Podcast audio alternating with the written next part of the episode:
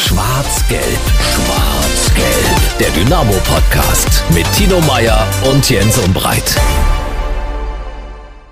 Schwarz-Gelb, der Dynamo-Podcast. Das ist die Ausgabe Nummer 4, aber es ist eine Premiere. Es ist die erste Ausgabe, in der wir über einen Dynamo-Sieg sprechen können. Und darüber freut sich natürlich ganz besonders Mr. Optimismus Tino Meyer. Tino, guten Tag. Hallo Jens. Ich habe lange überlegt, ob ich mich jetzt feiern lassen sollte oder nicht. Aber will einfach ohne große Euphoriewallung geradeaus weitersprechen und sagen, ja, 3 zu 1 gewonnen in Oldenburg, sehr gut, so kann es weitergehen, aber ich würde mich jetzt noch nicht zu einer Kampfaussage hinreißen lassen, ob jetzt alles gut wird weil wir hatten so eine Erweckungserlebnisse in der Hinrunde schon das eine oder andere Mal und wurden dann eines Schlechteren sozusagen belehrt. Wenn für dich die erste Halbzeit so der Ansatz einer Erweckung war, dann weiß ich nicht, von was du Nein, träumst. Also ich beziehe mich ausdrücklich auf die zweite Halbzeit. Das hoffe ich sehr, denn auch über die erste Halbzeit müssen wir reden hier bei Schwarz-Gelb, der Dynamo-Podcast. Erstmal ein herzliches Dankeschön, wie immer, an unseren Exklusivpartner, an Radeberger. Ihr habt es ja sicherlich mitbekommen, im Januar werden viele Deutsche zu den Detoxern. Sie verzichten nämlich einen Monat auf Alkohol und wir biegen jetzt mit dem Radeberger Dry January auf die Zielgerade ein. Und das Beste mit Radeberger alkoholfrei müsst ihr auch an den letzten Tagen des Januars auf nichts verzichten, schon gar nicht auf den echten Pilzgeschmack. Also es ist alles möglich, schon am Morgen ein leckeres Pilz trinken, egal ob auf der Arbeit oder bei eurem Workout, weil dem Radeberger alkoholfrei nichts fehlt. Mehr unter radeberger.de.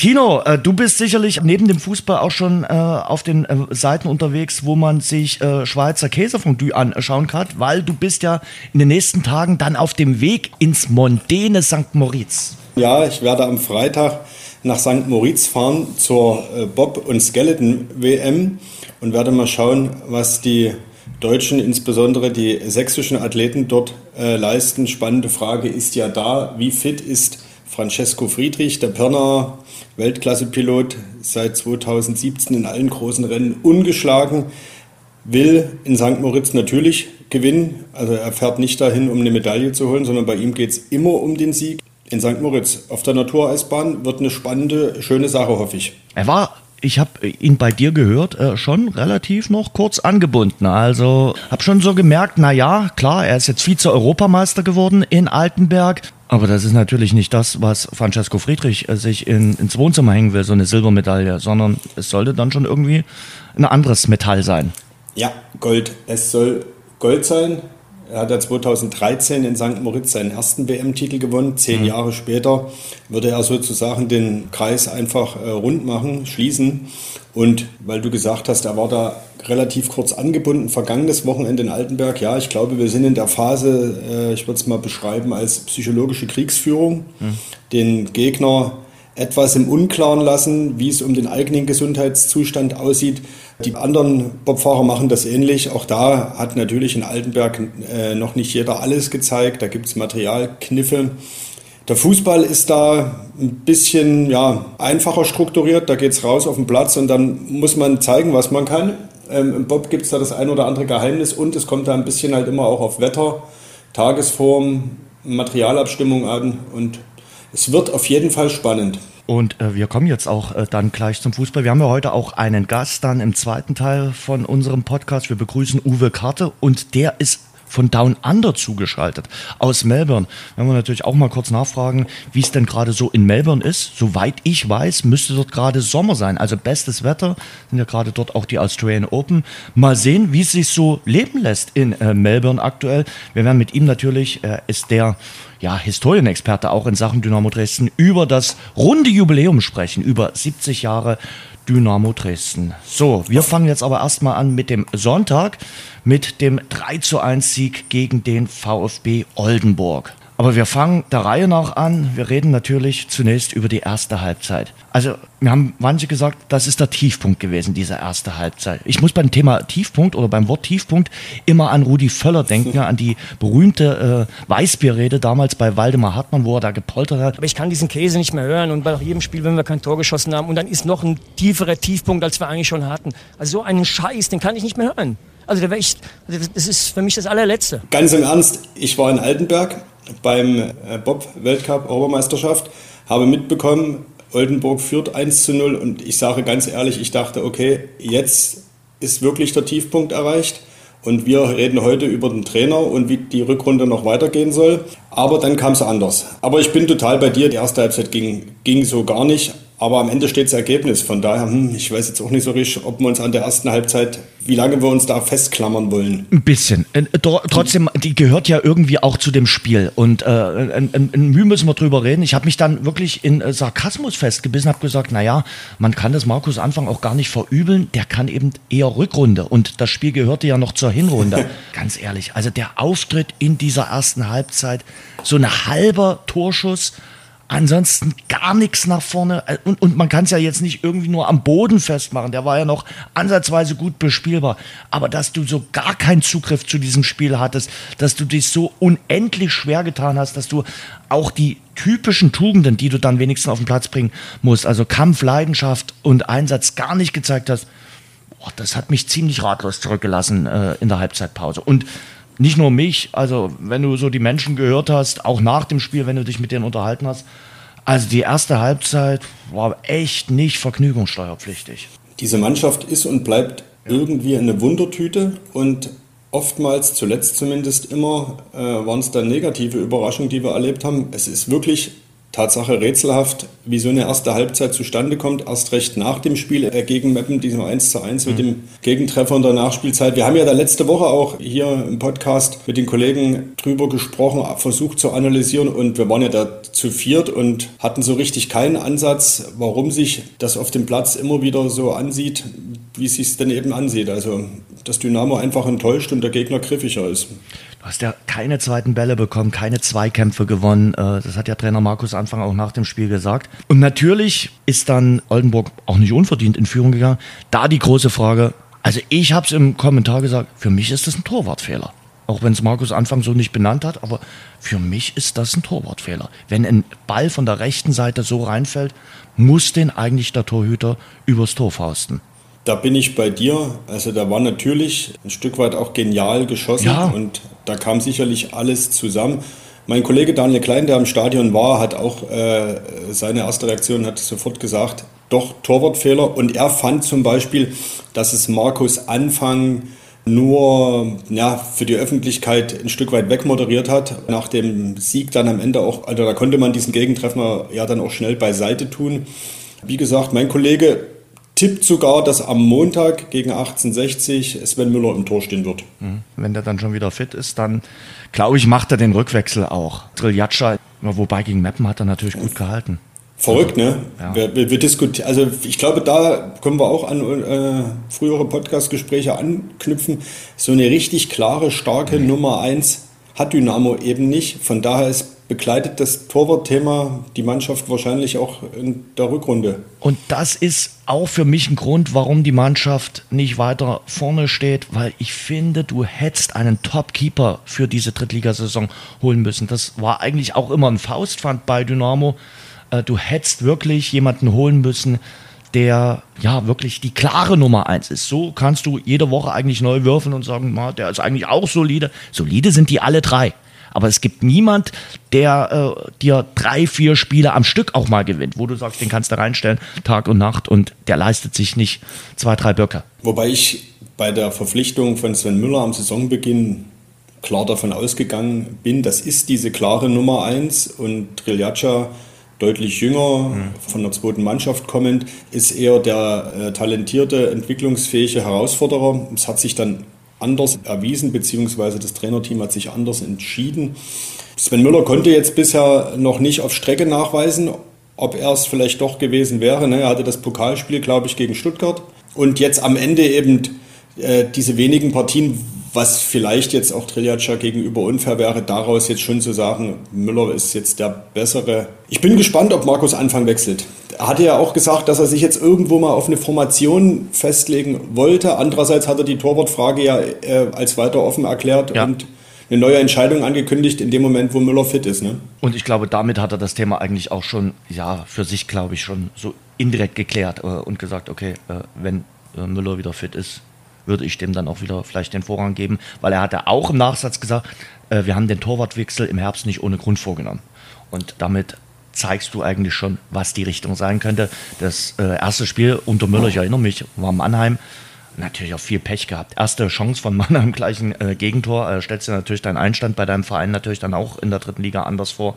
Hast da eigentlich gleich im ersten Drittligaspiel für Dynamo einen gebrauchten Nachmittag. Wir lagen ja mit unseren Prognosen zuletzt gar nicht so schlecht, auch äh, was die Rolle Position von Tim Knipping anging, der ja dann erstmal weiter Reservist blieb und äh, Paul Will die Kapitänsbinde in den ersten beiden Spielen trug. Mhm. Von daher, ja, da, wenn man die Zeichen so deutet und Markus Anfang genau zuhört, vielleicht läuft es Tatsache am Montag schon auf Müller hinaus. Aber das ist der galante Übergang zu Tim Knipping und äh, Stefan Kutschke. Die kamen dann rein in der Halbzeitpause. Und für mich war das dann wirklich ein Knackpunkt, dass zwei Führungsspieler reinkamen. Äh, Kammerknecht und Gogia sind rausgegangen. Gogia, ganz kurzes Wort zu ihm es läuft einfach nicht, oder? Also das, das, muss man einfach mal so sagen.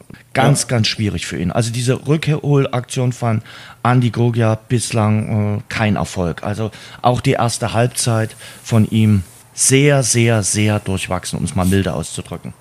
Bemüht, aber irgendwie glücklos, ideenlos, so, so richtig ja, bleibt in Ansätzen stecken. Wie gesagt, man kann ihm das Bemühen und den Willen nicht absprechen, das kann man der ganzen Mannschaft nicht. Aber es ist nicht das, was er zu leisten imstande auf jeden Fall mal gewesen ist und mhm. für das äh, man ihn auch nach Dresden geholt hat. Mhm. Ich war Tatsache ehrlicherweise überrascht, dass er die ersten beiden Spiele auch äh, in der Anfangself auftauchte, weil ich im Mittelfeld schon auch noch den einen oder anderen gesehen hätte rein nominell, der da die Position hätte auch ausfüllen können. Aber gut, nun wissen wir alle nicht, wie der Fitnesszustand zum Beispiel eines Flachodimos ist, ob der eben schon für eine Anfangself in Frage kommt. Das ist so ein bisschen die offene Frage. Aber ich bin total bei dir. Eigentlich müsste Montag dann, das haben wir wieder beim Montag in München, müsste der Wechsel kommen und Gokia erstmal auf der Bank Platz nehmen. Vielleicht würde es ihm auch mal ganz gut, ja, gut tun. Denke ich auch, denke ich auch. Da ist dann mal der Druck weg, dann kannst du vielleicht äh, als Einwechsler kommen, hast dann noch 20 Minuten, kannst dort noch rackern reißen und vielleicht nimmt das auch ein bisschen was von ihm äh, auch im Kopf. Also es ist momentan äh, schwierig. Ähm, klar, äh, weil du über das Personelle sprichst, Conte und Hauptmann haben natürlich gefehlt. Zwei Spieler, die gegen Meppen noch ganz ordentlich waren, die musste er ersetzen. Hauptmann mit Magen-Darm und äh, Conte mit muskulären Problemen. Hoffen wir natürlich auch, dass die beiden dann gegen München wieder fit sind. Aber zurück zu Knipping und Kutschke. Das war wirklich für mich auch ein Grund dafür, dass es in der zweiten Halbzeit besser lief. Auf jeden Fall. Das ist wieder dieses, dieses Wundertüten ein Ding, was, was ich schon angesprochen habe. Das sind zwei Führungsspieler, das sind zwei Konstanten, das wusste man auch.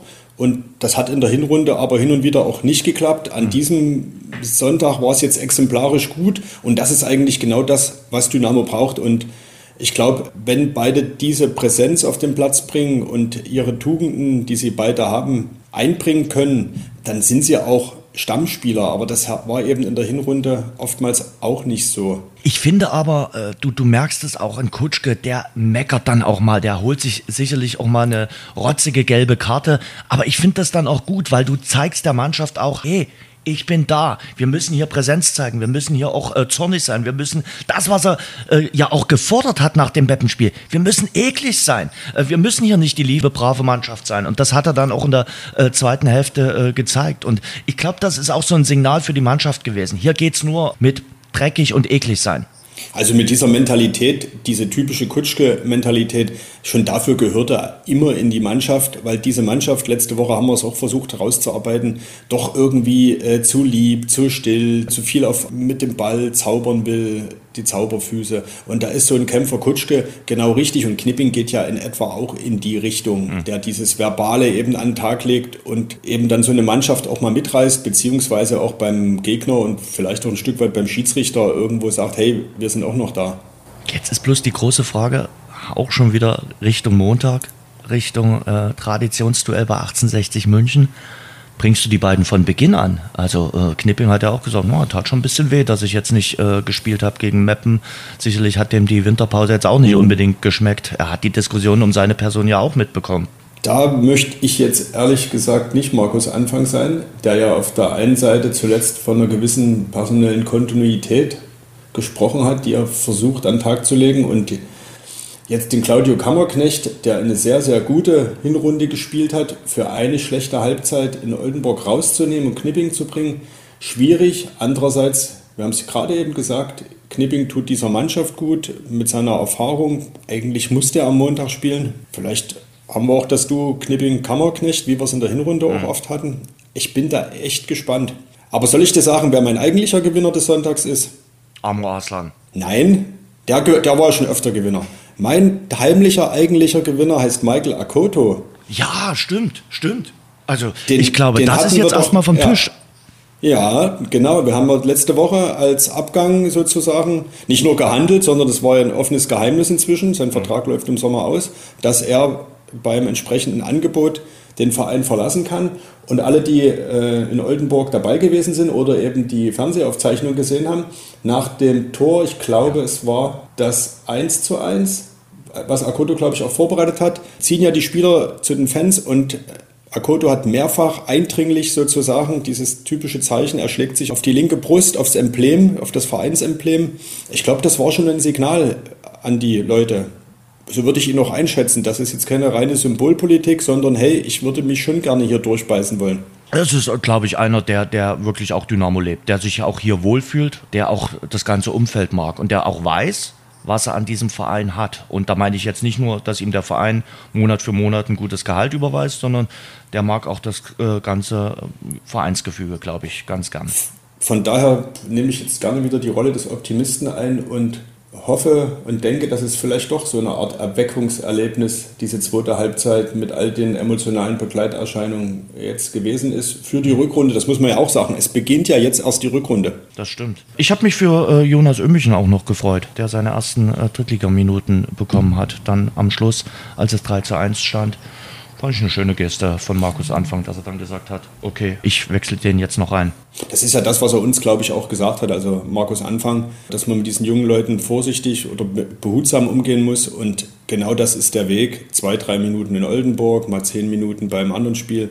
Das Spiel war da entschieden in Oldenburg, da konnte nichts mehr passieren. Und das sind die Momente, wo die jungen Spieler einfach ganz wertvolle Erfahrungen sammeln, was man auch mit Camp Training oder Camp Testspiel kompensieren kann. Ja, lass uns über äh, Amro Aslan äh, auf jeden Fall reden. Der war ja der Matchwinner. Also gut, du hast jetzt gesagt, Akoto ist für dich der Mann des Spiels gewesen, aber. Da, nee, der heimliche Gewinner, habe ich Der heimliche Gewinner. Ähm, Aslan macht zwei Buden, äh, bereitet den dritten Treffer vor. Wenn Dynamo den Aslan nie hätte. Absolut, bin ich ja voll deiner Meinung. Also das ist ja, wenn es eine Konstante gab oder gibt in dieser Saison, dann ist er es. Zehn Tore jetzt geschossen. Wenn wir da wiederum vorausblicken, ist, glaube ich, nur ausgeliehen von Holstein Kiel da ja, schwant mir jetzt schon Böses. Die Wahrscheinlichkeit, dass der sich noch ein Jahr dritte Liga antut und nochmal ausgeliehen wird von Holstein Kiel, halte ich für unter 20 Prozent. Wahrscheinlich liegt sie sogar unter 10 Prozent, aber jetzt schlägt die Stunde des Optimisten. Warten wir mal ab, was passiert, was in dieser Saison noch geht. Okay. Jens, wir müssen das Feuer am Lodern lassen. Mr. Optimismus, es hat gerade hier Oberwasser. Also, ja. äh, ich, ich merke schon. Nee, ich, schaue gespannt, ich schaue gespannt auf den Montag. Das, wird für, mich jetzt, das wird für mich der Gradmesser. Da muss dann aber gewonnen werden bei 1860. Da muss ehrlicherweise gewonnen werden. Da äh, wird den Unentschieden auch nicht reichen. Das wäre dann wieder so Stunde der Durchhalteparolen. Ja, das ist eine Spitzenmannschaft, wir sind auf einem guten Weg. Nein, ich glaube, da muss jetzt wirklich gewonnen werden und dann ist auch völlig egal wie. Am Ende müssen am Montag drei Punkte stehen. Und dann hat man eine Serie gestartet und dann ist alles noch möglich. Davon bin ich überzeugt. Jetzt mal im Ernst. Also wenn am Montag gewonnen wird, hat man sieben Punkte aus den ersten drei Spielen geholt. Das ist jetzt mal sehr beachtlich. Und dann ist alles möglich. Das heißt nicht automatisch, dass am Ende die zweite Liga steht, aber es ist dann äh, nochmal richtig was drin. Das wird auf jeden Fall ein feines Fußballspiel, muss man mal sagen. Also es gibt ja in diesen Drittliga-Zeiten auch Spiele, die man sich eigentlich schön saufen muss, sage ich mal so. Aber es gibt auch Spiele, auf die man sich echt freuen kann. Montagabend, Grünwälder Straße, altes Stadion, äh, schöne äh, Atmosphäre, zwei Vereine, die wirklich eine gute Fanbase haben. Äh, Gibt Schlechteres? Auf jeden Fall. Also ohne jetzt Meppen oder auch Oldenburg zu nahe zu treten. Ich habe ja von den Bedingungen gehört, äh, einfach auch äh, rund um das Stadion da am, am Sonntag in Oldenburg. Da ist jetzt das Grünwalder Stadion in München eine ähnlich traditionsreiche Stätte und vielleicht jetzt nicht auf dem allermodernsten Stand, aber da schwingt schon ein bisschen auch große Tradition mit und das ist schon ein Schmeckerchen, das Spiel für Drittliga-Verhältnisse. Auch wenn die Montagabendspiele unbeliebt sind und auch ja dann in der dritten Liga wegfallen. Aber den Montagabend, den kann man sich dann definitiv irgendwie antun. Wenn nicht in München, dann auf jeden Fall vom Radio oder vom Fernseher. Das lohnt sich auf jeden Fall. Wir kommen äh, zum zweiten Teil. Ich freue mich sehr. Wir wollen über 70 Jahre Dynamo Dresden sprechen. Das machen wir mit einem, der zu diesem Thema schon eine Menge Bücher geschrieben hat, der auch über die Legenden von Dynamo Dresden Bücher geschrieben hat und sich mit dem Thema gut auskennt, arbeitet unter anderem auch für die Kollegen vom MDR, aber aktuell ist er Down Under unterwegs. Deshalb freue ich mich sehr, sagen zu dürfen, wir schalten runter nach Melbourne, also von uns gesehen äh, nach unten. Uwe Kart ist in der Leitung. Uwe, guten Tag. Ja, ich muss sagen Mahlzeit, oder? Guten Tag. ja, bei uns ist Mahlzeit. Bei dir ist schon später Abend, oder? Wir müssen ja sagen, wir haben zehn Stunden Zeitverschiebung und wir zeichnen hier am Mittag auf. Wir bereiten uns schon für die Nachtruhe vor, genau. Ich möchte jetzt keine Bilder im Kopf haben. Nein. Nicht, also von daher. Ich bin noch, keine Sorge, ich bin noch nicht im Schlafanzug. mehr bitte nicht, aber wir Nein. wollen auf jeden Fall mehr wissen. Melbourne, was machst du aktuell in Melbourne? Das ist kurz gesagt. Meine Tochter hat einen runden Geburtstag, die lebt mit ihrem Freund in Melbourne und da muss der alte Herr sich natürlich mal in Bewegung setzen, habe meinen Sohn als Bodyguard dabei und so simpel ist das. Und schon ist man in Melbourne. Es ist dein erstes Mal Melbourne, es ist dein erstes ja. Mal Australien. Wie nimmst du ja. dieses Land, äh, dieses wunderbar große Land, was ja für viele auch so ein Once-Lifetime-Trip ist, einmal Australien, vielleicht auch einmal Neuseeland erleben. Man muss ja auch eine lange Zeit reisen. Man muss da schon ein paar Stunden im Flieger aushalten. Hat sich's gelohnt? Ja, bis jetzt auf jeden Fall. Also es ist äh, ein sehr offenes Land, auch wenn die bei der Einreise äh, dich da ganz genau unter die Lupe nehmen. Die möchten also nichts in deinem Gepäck haben, was sie nicht gebrauchen können. Das ist schon speziell, das sollte man auch wissen. Aber spätestens, wenn man diese kleine Barriere überschritten hat oder übersprungen hat, ähm, sind es ausgesprochen freundlich, hilfsbereite, höfliche Menschen. Wenn man sich mal auf der Straße irgendwo so ein bisschen anrempelt, da wird nicht gepöbelt, da wird entschuldigt, äh, da wird gefragt, wie es einem geht an der Supermarktkasse. Es ist völlig irre. Also das kennt man gar nicht. Also die letzten Jahre in Deutschland, wenn wir ganz ehrlich sind, ist der Umgangston ja allgemein ein bisschen rauer geworden. Das ist hier so ein bisschen Balsam für die Seele, vielleicht auch Schuld in positiver Richtung die Sonne, weil man eigentlich ähm, hier gute Laune bekommt. Ihr habt Sommer, ne? Also von daher. es ist Hochsommer, es sind, ja, es schwankt natürlich. Das mhm. ist für die Australier ein bisschen neu. Seit zwei, drei Jahren sind die Temperaturschwankungen auch hier ein bisschen größer geworden. Also man hat hier mal über 30 Grad. Am als wir kamen, waren nur 17 Grad. Jetzt haben wir so stabil zwischen 25 und 30. Man kann es äh, aushalten. Wir sind trotzdem ein bisschen vorsichtig, weil wir sind ja sozusagen als weiße Haie hier eingereist. Und das heißt, es immer so schön sei, Sunsmart, also ein bisschen vorbereitet, im Zweifel auch mal mit dem langärmlichen Pullover, um sich vor der Sonne ein bisschen zu schützen oder irgendwas auf die, aufs Rübchen zu, zu, zu setzen, weil mit der Sonne in Australien ist wirklich nicht zu spaßen und mein Kenntnisstand, wie gesagt, beschränkte sich bislang auf Eukalyptusbonbons und Kängurufänger. Krokodilbürger vielleicht noch so als schräge Nummer. Nee, ich habe jetzt da schon ein bisschen mehr da mitbekommen und muss sagen, ich bin ganz begeistert. Was und haben wir denn schon abgehakt? Haben wir schon Känguru gesehen? Haben wir einen Eukalyptusbonbon schon äh, gelutscht? Haben wir schon einen äh, Krokodilburger gegessen? Ja, das ist alles noch in Arbeit. Ich habe erstmal äh, Schuster, bleib bei deinen Leisten. Australian Open habe ich tolle Spiele gesehen. JJ Wolf, den habe ich gesehen. Der hat mich begeistert da mit seinem komischen Trick da, was der mit dem Schläger macht, so als Pistolero. Dann habe ich einen Damendoppel gesehen mit zwei Sportskameradinnen aus Tschechien, die haben mich begeistert. Äh, ich habe ihn doppelt gesehen, ich habe den Rummel um, um Djokovic dort erlebt. Wer, wer außer ihm soll das Ding gewinnen? Keine Frage. Alle anderen sind ja quasi schon relativ früh raus. Aber das war schon, das war schon schick, alles mal so hautnah zu erleben. Noch dazu war an dem Tag, wo wir waren, Besucherrekord all time, also mit über 95.000 Besuchern. Und auch dort, natürlich haben die auch was getrunken, aber das Miteinander, muss ich ganz ehrlich sagen, ist ein anderes als derzeit in Deutschland. Und morgen nimmst du Cricket mit, habe ich äh, mitbekommen. Hast morgen Cricket, kann ich dir sagen. Die Melbourne Stars gegen die Sydney Thunder. Ich bin ganz gespannt. Ich habe mir heute schon mal eine Einführung geben lassen über das Regelwerk im Cricket. Mal ganz im Ernst, ich hatte keine Ahnung und jetzt habe ich 0,3 Ahnung davon. Ja. Ja. Ich war ja in den USA immer mal beim, beim Baseball und ich versuche auch immer, äh, wenn, wenn, ich im Sommer dort bin, beim Baseball hinzugehen. Äh, ich habe den Sport zum Beispiel auch noch nicht in seinen Tiefen verstanden, muss ich ganz ehrlich gestehen. Aber mir gefällt das Ganze drumherum und ich genieße das dann einfach und kann mal ein bisschen was essen. So ist ganz nett. Was mich fasziniert, das ist ja diese allgemeine Sportbegeisterung. Ne? Also die haben hier so ein geflügeltes Wort, Australian Sports Passion.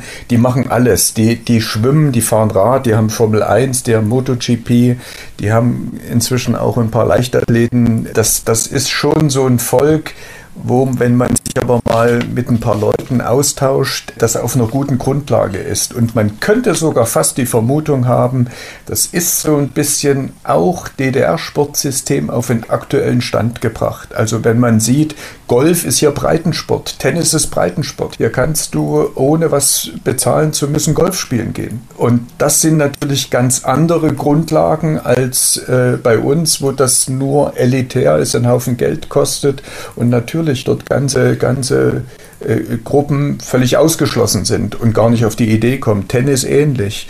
Dann habe ich gehört von einer Geschichte, wo, wo Samstag äh, Schulsport ein extra Fach eingerichtet wird, wo man über sechs Monate so eine Art Ruderkurs macht und hat sozusagen parallel zum normalen Sportunterricht noch extra eine Sportart, die man für sich entdecken kann.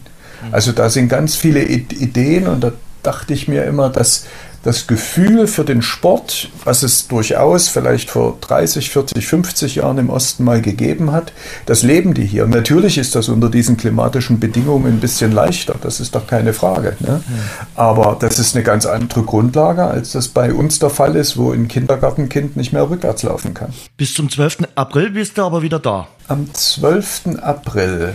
Du meinst jetzt nicht Juri Gagarin, du meinst die 70 Jahre Dynamo. Denn darüber wollen wir mit dir reden. Ja. Jetzt hast du nämlich noch nicht ein einziges Mal das Wort Fußball gesagt.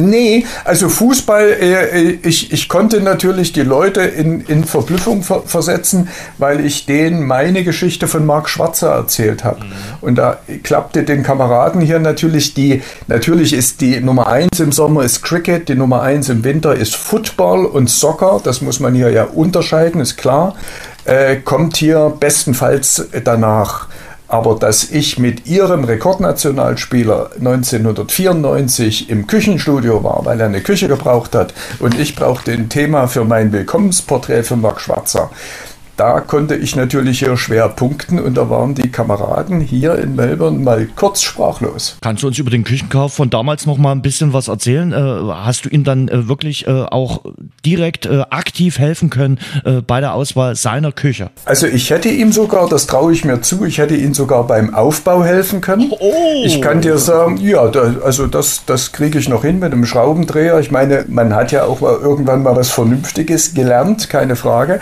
Ich kann mich noch erinnern, erinnern, dass ich mit dem Marc gesprochen hatte. Er hatte mir erzählt, dass seine Eltern ja irgendwann in den 60er Jahren ausgewandert sind. Also er konnte für unsere Verhältnisse ein fantastisches Deutsch, keine Frage. Ähm, ich weiß noch, er, er trug das Haar offen und wie immer sucht man sich natürlich irgendwelche Themen, um so ein Porträt irgendwo zu bestücken.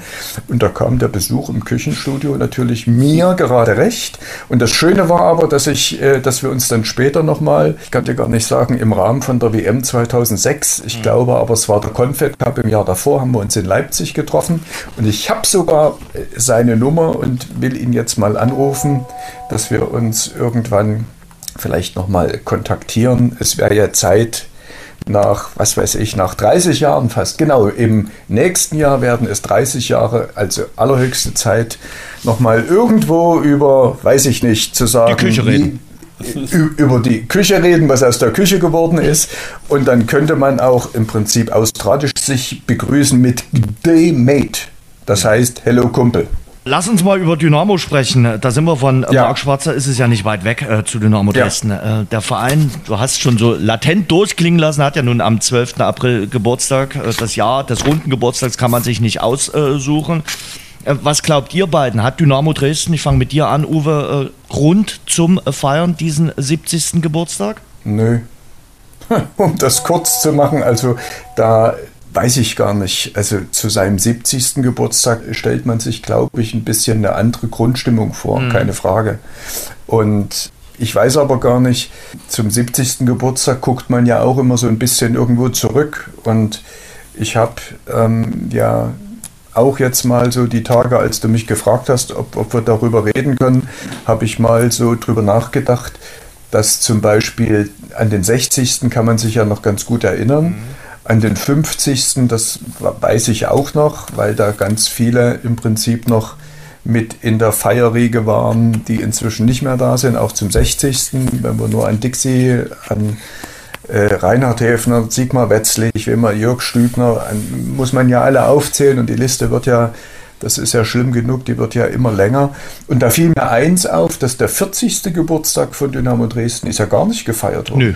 Da gab es ja noch da, viel weniger Gründe. Also man war zwar in der Das weiß ich gar nicht, ob's. Nee, da weiß ich gar nicht. Äh, genau, das wäre also 93 gewesen mhm. und da hatte man aber äh, keine drei Jahre zuvor den ersten FC Dynamo Dresden gegründet. Genau. Also das, das war so ein bisschen wie, äh, man hatte den nicht vergessen, sondern man wollte vielleicht auch gar nicht daran erinnern, weil man sich äh, vielleicht weiß ich nicht, ein Problem hatte mit der Vergangenheit. Und jetzt glaube ich, jetzt würde ich es mal umdrehen. Ich würde gar nicht feiern. Ich würde 70 Jahre Dynamo als Anlass nehmen, sich mit seiner Geschichte zu beschäftigen und zum 75. dann vielleicht wieder was auf den Gabentisch vorlegen zu können. Mhm. Weil ich denke, in dieser Geschichte gab es schon eine ganze Menge, was vorzeigbar ist und war. Und da muss man nur an die Bundesliga-Zeit denken. Da muss man an die 70er Jahre denken. Mhm. Da muss man auch an die Saison 88, 89 denken, Gottes Willen. Das ist der erfolgreichste Saison der Vereinsgeschichte. Und ich glaube, jetzt äh, wächst oder ist sogar schon eine Generation rangewachsen, die wissen gar nicht so viel darüber. Also ich kriege das mit, dass man natürlich äh, nicht mehr davon ausgehen kann, dass viele Begrifflichkeiten aus den 70er Jahren keinerlei Erklärung irgendwo bedürfen, sondern dass man ganz anders jetzt die Geschichte irgendwo erklären muss. Und insofern, klar, kann man die Nase ins Buch stecken, man kann sich Filme angucken, da gibt es ja inzwischen ja eine ganze Menge. Und ich glaube, es ist allerhöchste Zeit, dass man nicht nur ähm, Dynamo-Mitglied ist, sondern vielleicht auch ein bisschen mehr weiß. Das sollte jedes Dynamo-Mitglied vielleicht so eine kleine Verpflichtung für, für sich selbst mit nach Hause nehmen. Mhm. Vorschlag. Tino, wie siehst du es? Uwe sagt ja, äh, zu feiern, und da müssen wir nur auf die Tabelle und auf die Entwicklung der letzten zwei, drei Jahre gucken, äh, gibt es wahrlich wenig. Und ansonsten ist ja so ein Geburtstag eben auch immer so ein Anlass, um zurückzublicken. Und Uwe hat das ja gerade auch schon äh, gemacht. Die, die Gefahr ist ja dabei aber immer wieder in Nostalgie zu verfallen und in, diesem, in dieser Tradition und, an der, und, und die Tradition zu versuchen oder beziehungsweise die Erfolge von früher ins Hier und Jetzt versuchen zu transformieren und zu sagen, wir müssen jetzt ähnlich erfolgreich sein. Und das ist ja, glaube ich, ein Punkt, warum es die letzten Jahre eher immer schwierig war, eben dieser hohen Erwartungshaltung die aus der Vergangenheit rührt, irgendwie gerecht zu werden. Andererseits ist es vielleicht sogar ein Erfolg, dass der Verein überhaupt 70 Jahre geworden ist. Also davon konnte man, ich sag mal, Mitte der 90er, auch in den 2000er Jahren nicht immer unbedingt ausgehen, wo der Verein doch mehrfach am Abgrund stand, Uwe. Na, das ist ja die Besonderheit. Also da musst du, äh, äh, das begann ja viel, viel früher in der Geschichte. Also ich meine, erstens ich bleibe dabei, man müsste sich sogar den 12.04.53 mal noch von allen Seiten angucken. Da gibt es auch ein paar irre Geschichten, die, die selbst diesen Tag in Frage stellen, aber das ist ein Thema für, für sich, das müssen wir jetzt nicht vertiefen.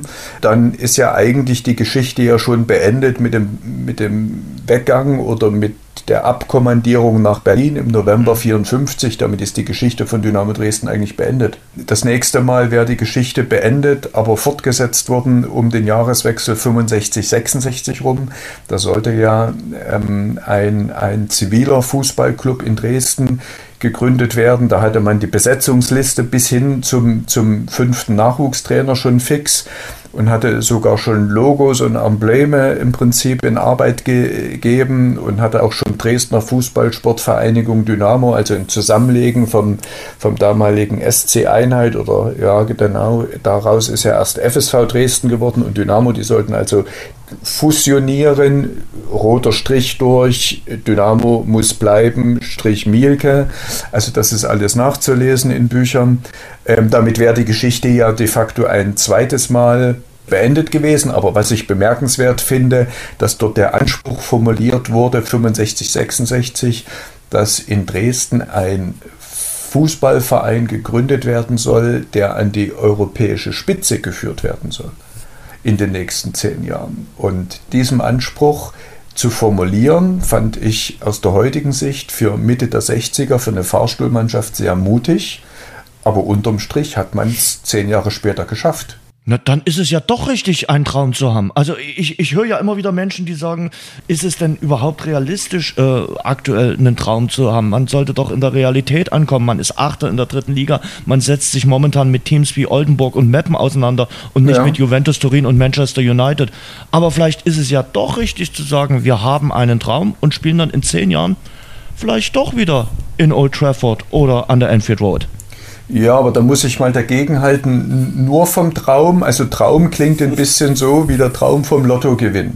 Also im Fußball geht nichts ohne die harte Arbeit und ohne vielleicht auch einen Plan, wie man mit der harten Arbeit dorthin kommt. Ich will jetzt nicht sagen, dass Dynamo keinen Plan hat, aber wenn ich, wenn ich was von der europäischen Spitzenmannschaft, wenn du Old Trafford reinschmeißt, dann muss ich natürlich auch äh, mich mit diesen Ansprüchen messen. Also dann brauche ich einen sehr, sehr guten Plan. Und zum sehr, sehr guten Plan im Fußball wissen wir, gehört auch ein bisschen Geld und dann gehören noch ein paar Sachen mehr dazu. Und da darf ich mich jetzt nicht, auch wenn ich mich jetzt äh, direkt in die Nesseln setze, da darf jetzt nicht ein Ehrenratsverfahren wichtiger sein als ein Punktspiel in der dritten Liga. Und da muss man eben nur darüber reden. Und wenn die Mehrheit der Mitglieder der Meinung ist, ähm, dass man das so wie bisher weiterführt, dann ist das völlig in Ordnung. Dann ist das aber eine Grundsatzentscheidung, aber dann wird auch der Traum ein Traum bleiben. Das ist eben die große Frage, Tino. Äh, genau. Wie schafft man den äh, Spagat zwischen Romantik und Tradition? Uwe hat es jetzt auch schon durchklingen lassen und einem modernen Fußballverein, der in der heutigen Zeit wie ja, ein mittelständisches Wirtschaftsunternehmen äh, geführt wird, selbst in der dritten Liga. Und ich glaube, da ist sich Dynamo immer noch nicht ganz einig, wie das gehen soll. Ja, sie sind sich nicht ganz einig, wobei die entscheidenden Leute schon wissen, was das Hinterliche ist, nämlich die Strukturen. Uwe hat es angesprochen. Da gibt es viele Gremien, viele Menschen, die da mitreden wollen, die wichtig sind und ja, jeder hat sein Begehr und Uwe hat es auch gesagt, die, wir haben 24.000 Mitglieder oder 25 sind es jetzt inzwischen wohl knapp bei Dynamo. Wenn bei einer Mitgliederversammlung die da nun noch das äh, stärkste Gremium ist. Wenn dann am Ende 400 bis 500 darüber abstimmen, wie der Verein sich aufstellt, wie wirtschaftliche, ja, strategische Entscheidungen getroffen werden, das ist schon sehr fragwürdig und dann bleibt dieses hundertste EC-Spiel bleibt dann nur ein Traum. Ich hätte einen Vorschlag an, an alle Funktionsträger. Man sollte vielleicht mal sich zu Hause vor den Spiegel stellen und sich eine Frage stellen.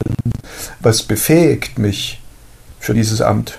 Und da gehört für mich in vielen Bereichen aus meiner Sicht ein bisschen mehr dazu. Also da gehört jetzt nicht dazu, dass ich nur gewählt worden bin, sondern ich muss dem Verein natürlich auch in irgendeiner Weise was anbieten können. Ich muss mich einbringen und nicht nur mit gutem Willen. Ich will niemanden den guten Willen und gute Absichten irgendwo ab, absprechen. Aber das reicht für Beginn zweiter Liga nach oben, reicht das nicht zu. Und wenn wir hier, du hast, glaube ich, gerade irgendwie gesagt, ein mittelständiges Unternehmen, also wenn ich mir mal angucke, was Erstligisten oder Spitzenclubs in der Bundesliga umsetzen, da gibt es nicht so viele mittelständischen Unternehmen, ähm, die in ähnlichen Größenordnungen arbeiten. Also das ist inzwischen ja sogar ein bisschen mehr. Ja. Und äh, damit wächst natürlich auch die Verantwortung für die, die da irgendwelche Hebel in der Hand haben. Hm. Und da können viele Dinge einfach nicht im Ehrenamt irgendwo passieren. Das geht nicht. Es ist absurd. Und trotzdem ist es und bleibt es eine Grundsatzentscheidung. Und dann, wie gesagt, muss man aber sich dann auch ähm, mit den Konsequenzen oder über die Konsequenzen klar sein ja, auch immer dieses Motto, äh, keiner ist größer als der Verein, auch das muss man sich dann immer mal hinterfragen. Dient man diesem Spruch auch wirklich immer als Vereinswürdenträger? Das wäre die nächste Frage für alle die, die gerade schon vorm Spiegel stehen. Würden mir noch ein paar mehr Fragen einfallen. Genau. Du hast es ja in deinem Podcast Rasengeflüster auch mit Lemi diskutiert, kurz vorm Jahreswechsel, äh, die Struktur bei Dynamo und selbst Lemi, lange Zeit das Gesicht der Ultras, hat ja so eine kleine Strukturveränderung angemahnt, indem er gesagt hat, brauchen wir noch alle Gremien? Und das ist, glaube ich, genau der Weg, den man jetzt mal diskutieren müsste, aber halt auch ernsthaft und nicht nur wir von außen, sondern vor allen Dingen intern. Die Struktur, Uwe, ist ja erwachsen, auch aus Folge der Otto-Ära, dass man gesagt hat, man lässt, man kontrolliert alles, man äh, guckt, dass die Mitglieder wirklich das höchste Gut im äh, Verein sind und man hat äh, noch einen Aufsichtsrat, man hat einen Ehrenrat, man hat einen Jugendrat und die sind alle sehr, sehr wichtig in diesem Verein. Man fragt sich natürlich, braucht es das jetzt noch im Jahr 2023 in der Fülle? Ja, erstens das. Zweitens glaube ich, also wenn mir einer damals gesagt hätte, dass das 28 Jahre dauert, ja. bevor man äh, diesen Vorgang äh, korrigiert, repariert, wie auch immer man dazu sagen will. Und inzwischen gestaltet sich ja sozusagen der, wenn man das mal in Anführungszeichen nimmt, nach dem Zwangsabstieg, und das war es ja, der Wiederaufbau von Dynamo Dresden schwieriger als der Wiederaufbau der Frauenkirche. Das ist ja völlig irre. Und da muss man sich natürlich dann schon mal die Frage stellen, ja, warum ist das so? An den gegenwärtig herrschenden Bedingungen kann es nicht liegen. Also mir, mir soll mal jemand sagen, was bei Dynamo Dresden fehlt, um ordentlichen Fußball zu, zu spielen, zu machen, mhm. strategisch zu planen, umzusetzen und die nötigen Ergebnisse einzufahren. Und das meine ich jetzt nicht rein mit dem, was auf dem Rasen passiert, sondern vollumfänglich. Es ist, ist alles da, was du für guten Fußball brauchst. Also müssen die Ursachen ja anderswo liegen. Und da geht es gar nicht um einen Trainer heuern oder feuern oder Spieler kommen und gehen. Also wir sind ja nun alle schon eine ganze Weile dabei. Aber wenn wir jetzt mal im Prinzip Namen aufschreiben sollten, die Liste ist ja länger als eine Kassenrolle. Und, und da stimmt ja was nicht. Und ich würde ja bei ganz an, anderen Dingen ja anfangen. Es ist ja völlig absurd, dass man, dass man für ein, für ein derzeit mittelmäßigen Drittligisten ein erstklassiges Trainingszentrum hat. Und da steht vorne ein Name dran und ich würde mal meine Wette eingehen, dass mindestens 80 Prozent der Spieler der ersten Mannschaft gar nicht wissen, wer der Fritsch ist. Da halte ich definitiv nicht dagegen. Also das äh, ist sicherlich so. Aber, also äh, bei Kutschke, Hauptmann und so, und so weiter, da braucht man nicht reden. Die Jungs, die kommen aus Dresden oder ja. Umgebung, also im Wesentlichen aus Dresden, noch ein paar mehr, alles gut. So, aber da, äh, es beginnt doch bei solchen Dingen. Ich muss doch als Verein bestimmte Rahmenbedingungen auch vorgeben und das betrifft auch all das, was mit der Fußballhistorie des Vereins irgendwo zu klären und klarzuziehen ist weiß ich gar nicht, ob, ob, ob, ob man das nicht will oder ob man das nicht weiß oder äh, ob man das vergessen hat. Das beginnt ja damit, dass ja jeder Spieler in Dresden also jetzt sich nicht bloß freut, dass es ein tolles Stadion und tolle Stimmung und wie auch immer ist. Also ich muss ganz ehrlich sagen, für einen Fan, für einen Dynamo-Fan gibt es ja seit 2017 schwierige Zeiten. Also wenn man, ich glaube, nicht mal mehr jedes dritte Heimspiel gewinnt, muss ich ganz ehrlich sagen, kann die Stimmung ja gar nicht so doll sein. Da passt doch was nicht zusammen. Und so ehrlich muss man sich sehr mal angucken. Und, und wenn man mal äh, zurückgeht, ich habe mal, hab mal eine Auflistung des Spaßes halber gemacht. Äh, man hat in den 70er Jahren von, von 84 Heimspielen, ich glaube, 66 oder 68 gewonnen. Da reden wir nicht über die Unentschieden. Also das heißt, die, die Heimniederlagen konntest du über fünf Jahre hinweg, konntest du an den Fingern einer Hand ab, abzählen. Jetzt sind wir so weit, dass wir die Siege in einem Jahr fast an einer Hand abzählen können. Ja, doch, letztes Jahr war es ja so. Drei, drei, in Worten drei Heimsiege äh, in genau. äh, den Ligawettbewerben. Und da, und, und, und da stimmt ja was grundsätzlich nicht. Ja, und, und Festung Harvey-Stadion ist ja eigentlich bloß noch eine Phrase. So, und das sind alles Dinge, die ja eigentlich dazu führen müssten, dass alle Glocken schrillen und dass man mal sich hinsetzt und sagt, äh, Freunde, lasst mal alle Befindlichkeiten, Eitelkeiten und Nebengeräusche weg.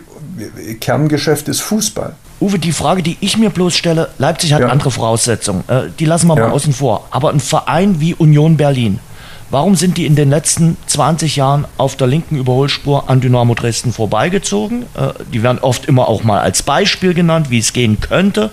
Die spielen ja. im Europacup, die haben eine, eine coole Fanbase, muss man einfach mal so sagen. Die sind mittlerweile ein etablierter Bundesligist, die sind die Nummer 1 in der Hauptstadt. Warum haben die es geschafft? Und Dynamo Dresden ist Tabellenachter in Liga 3. Naja, das hat schon was mit Strukturen irgendwo zu tun. Bei Union gibt es eine ganz klare Struktur. Bei Union gibt es, glaube ich, auch, ich sage jetzt mal, eine andere Umgangsform.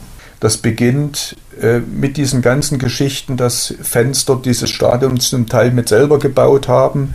Da habe ich natürlich vielleicht eine etwas andere Beziehung dazu. Und in Dresden war zuallererst gab es immer den Anspruch. Und die Erklärung aber, wie man dem Anspruch gerecht wird, die kam meistens entweder zeitverzögert oder gar nicht. Und man hat und äh, da muss man sagen, eigentlich schon in der letzten Bundesliga-Saison 95, also seit fast 30 Jahren, kauft man in Dresden mehrheitlich Namen. Und ich frage mich, der Nachwuchs hat unter Jan Seifert und all denen, die da arbeiten, eine tolle Entwicklung genommen, aber das setzt sich nicht fort. Mhm. Das ist jetzt kein Exklusivproblem in Dresden. Das hat der deutsche Fußball, das haben viele Erstligisten, haben viele Zweitligisten, das ist keine Frage. Also das ist ein generelles Thema. Aber das sind all diese Dinge, wo ich denke, Menschenskinder, warum gibt es in diesem Verein so wenig Fußballverstand? Also da war Dixie eine der wenigen Ausnahmen im Aufsichtsrat. Es wird der Hansi Kreische mit dazu genommen, aber das ist ja, das ist ja, das sind ja aus meiner Sicht alles auch nur Feigenblätter, hm. die man ein bisschen mit zum Bedecken, so ein bisschen schamhaft irgendwo mit irgendwo verwendet. Es fehlt mir eine ganz klare Struktur, wo wirklich es in erster Linie um Fußball geht. Und alles andere, wo man immer denkt, um Gottes Willen, und dort ist wieder ein Ehrenratsverfahren und dort ist wieder irgendwas passiert. Wenn es um solche Dinge geht und die Schatten werfen, stimmt irgendwas nicht. Und ich glaube, wenn man sich die letzten Jahre anguckt, es ist ja nicht nur eine, eine, Fahrstuhlmannschaft. Momentan muss man ja ein bisschen Sorge haben, dass man sich in Liga 3 einrichtet. Und was das heißt, ist ja auch klar. Dass sozusagen all das, was Ralf Minge zur Seite gelegt hat, ich glaube, das waren in der Spitze über 12 Millionen Euro mal gewesen. Spart ja, alle. Mit, mit, mit jedem Jahr in der dritten Liga ähm, kann man davon ausgehen, in zwei Jahren hat man keinen Vorteil mehr, was die Wirtschaftlichkeit dort betrifft. Du hast Dixie Donner angesprochen. Dixie wäre heute 72 äh, geworden. Er ist jetzt ein Jahr oben im Himmel, schaut von dort oben zu, aber er fehlt hier unten. Ja, da fehlen ganz viele, aber das hat eben auch, Dixie guckt ja jetzt von, von oben zu, weil ja auch aus meiner Sicht, das hat Ralf Minge mal so schön auf den Punkt gebracht, diese, diese überbordende Wertschätzung da mit seinem Tod, die, also ein paar Prozent zu Lebzeiten hätten ihm sehr, sehr gut getan. Hm. Also ich glaube, da gab es schon, und das betrifft den Reinhard Häfner und viele andere auch, den Jörg Stübner. Also ich glaube, dass, dass da viele, speziell in Dresden, speziell im Ostfußball, das war für viele äh, Ostkicker nach der Wende ein dramatischer Absturz. All das, was jetzt mit dem sozialen Umfeld irgendwo betraf, und ähm, da hat sich auch der Verein, muss man ganz ehrlich sagen, seit 1990 jetzt nicht unbedingt mit Ruhm bekleckert. Ich rede jetzt nicht davon, dass das seit ein paar Jahren relativ stabil und auch völlig in Ordnung ist, dass man versucht, sich ähm, mit der Tradition da auseinanderzusetzen. Aber das beschränkt sich ja im Wesentlichen auf Gesten. Und auf Dauer sind Gesten eben auch nur Gesten. Und eine wirkliche Beschäftigung mit der Geschichte. Ähm, eine wirkliche, also es gab mal ein Dresdner Fußballmuseum. Das ist, weiß ich nicht seit wie vielen Jahren im Prinzip in Planung, dass das mal wieder, also das, was im Stadion ist, ist kein Museum. Das sind ein paar Ausstellungsstücke. Also das heißt, wo bitteschön findet denn eine Auseinandersetzung mit einer eigenen Geschichte statt. Und Dresden gehört zu den Vereinen in Europa mit der verrücktesten und inhaltsreichsten Geschichte, mit den, mit den stärksten Ausschlägen nach oben und nach unten. Und, und das ist eingebettet in die sächsische Fußballgeschichte. Das heißt, äh, natürlich gibt es eine Vorgeschichte, es gibt eine Vorkriegsgeschichte, es gibt eine Nachkriegsgeschichte und das spielt alles eine Rolle. Und Dresden war schon immer eine Fußballstadt und der Zustand des Dresdner Fußballs ist für eine Fußballstadt eigentlich momentan erschreckend. Tino, nun ist trotzdem dieser äh, 70. Geburtstag und der Verein hat ja auch eine, eine, Planung jetzt in den letzten Monaten betrieben. Äh, was weißt du, was kannst du uns sagen? Wie wird man äh, diesen Vereinsgeburtstag bis hin zum 12. April begehen? Ja, das ist jetzt natürlich in, äh, eine Aufgabe, mal den Bogen wieder zu schlagen zu dem Geburtstag. Und äh, ja, es klang ja fast schon ein bisschen wie eine, wie eine Trauerrede, aber Uwe hat ja den ganz, ganz vielen Punkten recht. Und ähm, ja, der Verein hat sich vorgenommen, glaube ich, so diese äh, Vergangenheit beziehungsweise sich mit sich selber ein Stück weit insofern zu befassen, nämlich mit der Tradition und mit dem, für was der Verein steht. Es gibt ja diese zwölf Leitsätze, ein Leitbild äh, seit ein paar Jahren und bis zum 12. April wird jetzt jede Woche eine Woche nach einem dieser Leitsätze gelebt, beziehungsweise steht unter dem Motto eines Leitsatzes. Wir fangen da, glaube ich, diese Woche an mit Punkt 1. Wir sind eine Gemeinschaft. Dann haben wir übrigens Punkt 6, weil wir es hier tangiert hatten. Wir sind Bundesligist. Da ist dann äh, von der zweiten und der ersten Bundesliga die Rede. Die dritte Liga ne, ist ja auch keine Bundesliga, taucht da nicht auf. Und am Ende endet das Punkt 12. Wir haben einen Traum, auch das haben wir angesprochen. 100. Spiel im Europapokal, wird Teil unserer Geschichte sein, heißt es da. Ja, das ist dann praktisch in der Geburtstagswoche, 12. April, versucht der Verein dann diesem 12. Leitsatz sozusagen irgendwo gerecht zu werden. So sieht das aus. Die Auftaktveranstaltung gibt es diese Woche in, in Radeberg. Wir sind eine Gemeinschaft. Äh, Jürgen Wehland wird sprechen, der Geschäftsführer, dann Vereinspräsident Holger Scholze. Dazu äh, Niklas äh, Hauptmann und Klaus Sammer. Da versucht man natürlich auch irgendwo den Bogen zu schlagen von Vergangenheit ins Hier und Jetzt. Ja, das wird der Auftakt sein und dann soll es jede Woche eine Art Veranstaltung geben. Die Vereinslegenden, Uwe, man hat neun, äh, neun große Bilder pranken da im Stadion wenn du Legende werden willst, Dynamo-Legende, musst du ja bestimmte Voraussetzungen erfüllen, dass da in den nächsten Jahren sehr viele hinzukommen, ist schwierig. Ja gut, die neuen, die, äh, man, man muss das ja auch nicht ähm, nach einer Quantität irgendwo bemessen. Ich finde ja, wenn das äh, qualitative Maßstäbe sind und es bleibt eine ganze Weile bei den neuen, ist das ja auch völlig in Ordnung. Also es sollte schon ein exklusiver äh, äh, Kreis bleiben. Und weil du vorhin nach Dixie gefragt hast, na, natürlich muss man, muss man auch mal, das ist ja auch wieder so, so eine Geschichte, ja, was wird denn mit einer Dörner-Ehrung in Dresden? Hm. Also wenn man äh, musste ich vor ein paar Tagen am 19. darüber denken. Und natürlich waren vor einem Jahr bis hin zu dieser Trauerfeier die, die Bedenken groß, dass man es wieder zerredet oder auf der lange Bank schiebt. Und, und auch das obliegt jetzt nicht, muss man wirklich sagen, nicht nur dem Verein, um Gottes Willen, das hat auch was mit der Stadt zu tun. Aber das sind all die Sachen, aus meiner Sicht wird in, in, in Dresden eben ein bisschen viel geredet, vielleicht über die falschen Themen auch so, sogar. Mhm. Und das, was eigentlich gemacht werden müsste oder wo man, wo man auch abrechenbar ist, das ist ein bisschen schwierig. Und nochmal, ich äh, kann da keinem, äh, der da im Tagesgeschäft drin ist, den mache ich da keinen Vorwurf, weil du kannst, äh, das ist doch auch nicht ohne Grund. Markus Anfang ist, ist mein 41. Trainer, das ist doch absurd. Und dem kann ich doch keinen Vorwurf machen. Der muss doch mit den Gegebenheiten im Prinzip arbeiten. So, da kannst du den nächsten holen. Der wird unter diesen Gegebenheiten jetzt auch nicht die Welt einreisen können und in zwei Jahren in der Champions League spielen. Das ist absurd. Es ist aber eben nur die Frage, wo ist denn der fußballerische Sachverstand des Vereins selbst? Den lagere ich ja aus und übergebe ihn ja quasi in die Hand eines Sportdirektors, Ralf Becker, und der übergibt weiter an den Cheftrainer. So. Und ist das der Weg, den man gehen will?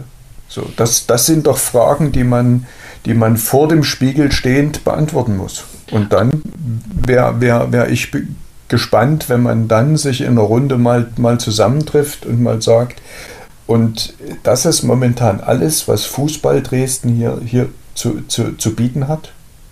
Ein bisschen wenig, oder? Das Problem ist, was, was immer wieder auch äh, erwähnt wird, ist, dass dem Verein aktuell so eine tatsächliche Identifikationsfigur auch fehlt äh, im, im ganzen Vereinsleben, habe ich so den Eindruck. Einer na klar fehlt in Ralf Minge, na klar fehlt in Dixie Dörner, natürlich fehlt in Kreische, aber jetzt machen wir uns mal nichts vor. Jetzt kommt eine Generation oder die, die jetzt im Stadion sind, haben den Kreische doch zu 90 Prozent nicht spielen sehen. Wo sind denn die Integrationsfiguren aus der Generation danach oder aus der Generation nach der Generation? Und jetzt fallen wir doch irgendwann ohnehin oder laufen Gefahr, dass ja nach 1995 nenne mir doch mal aus den letzten 28 Jahren fünf Galionsfiguren. Das die kriegen wir noch genau zusammen. Aber, aber spätestens zusammen, bei, aber bei der Nummer 6 wird es ja. schwierig. Das, das so. sehen wir es dann ja auch bei den Ehrenspielführern, ne? ja, weil wir vorhin das Thema hatten. Wer, wer, wer, würde sich eignen? Wir haben den letzten, also der jüngste, glaube ich, äh, ist Ulf Kirsten, und da sind ja. wir dann wieder in den Jahren 90 bis maximal 92, da war er dann schon gar nicht mehr in Dresden. Und danach, ja, wer soll, wer würde sich überhaupt eignen? Danach Ehrenspielführer aus den 90er, 2000er Jahren. Es gibt den Mike Wagefeld, es wird vielleicht irgendwann einen Christian Fjell geben. Dann komme ich ja schon ins Eiern. Auch Volker wenn ich jetzt hatten wir. Der Volker ja. Oppitz wegen mir, genau. Ja. So, also das heißt, wir werden auf fünf Spieler kommen, aber selbst die sind ja jetzt muss man es ja ganz ehrlich sagen, die haben ja Fiello vielleicht ausgenommen, aber jetzt nicht auf dem Level gespielt wie diese neuen, die im Prinzip da oben dran sind. Das stimmt. Da geht es ja schon mal los. Und da ist auch wieder die Frage, wird das dann gleichberechtigt sein oder äh, darf dann, kann das sein, weiß ich nicht. Aber es müsste eine Auseinandersetzung geben. Und eine Auseinandersetzung meine ich, dass die zumindest ergebnisoffen erstmal auf den Tisch gelegt wird. Äh, was, was will man und wie sieht das, das denn aus? Ja?